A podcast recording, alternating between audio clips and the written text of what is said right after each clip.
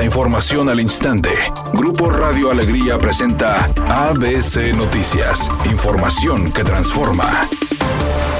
¿Qué tal? Muy buenas tardes, esta es la información. Ante la proliferación de baches en avenidas principales de San Nicolás de los Garza, luego de las recientes lluvias, el alcalde Daniel Carrillo informó que se mantienen trabajos de repavimentación mayor, además de bacheo en avenidas principales y secundarias de esa ciudad, luego de que se publicó que los baches en vialidades de la zona metropolitana son un dolor de cabeza para los automovilistas. El alcalde panista dijo para ABC Noticias que aplican un programa de bacheo profundo en avenidas principales para remediar este panorama. Arterias de flujo como López Mateo, República Mexicana, Manuel Barragán y Rómulo Garza serán intervenidas para que la carpeta de rodamiento sea más resistente al paso del tráfico diario y la circulación de unidades de carga pesada.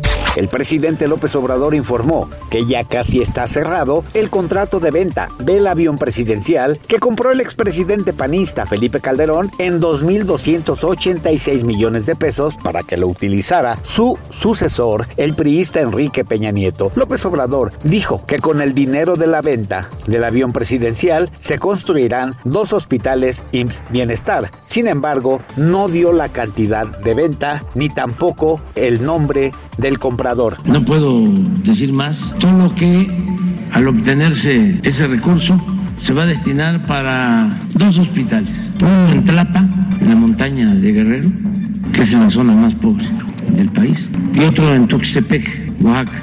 Editorial ABC con Eduardo Garza. La empresa química Goncal del Grupo Goner está envenenando el río La Silla. Grupo Goner, ubicada en la avenida Revolución en Monterrey, fabrica productos químicos de limpieza, pero los desechos de esos químicos los arrojan por una tubería al cauce del río La Silla. Ya está enterado Félix Arratia, secretario del Medio Ambiente en el estado, y lo que hicieron fue ponerle un tapón a la tubería de Goner para que ya no arrojaran contaminantes al río. Dicen los ambientalistas que eso no es suficiente. Hay que sancionar a la empresa por daños al ambiente. Cinco de los siete integrantes de la primera alineación del grupo Timbiriche se reencontrarán en el escenario. Alex, Mariana, Diego, Eric y Benny cantarán nuevamente juntos, pero esta vez no será los temas de Timbiriche, sino que participarán en una nueva versión de la obra Vaselina, en la misma en la que participaron cuando eran unos niños. Redacción y voz, Eduardo Garza Hinojosa. Tenga usted una excelente tarde. ABC Noticias. Información que transforma.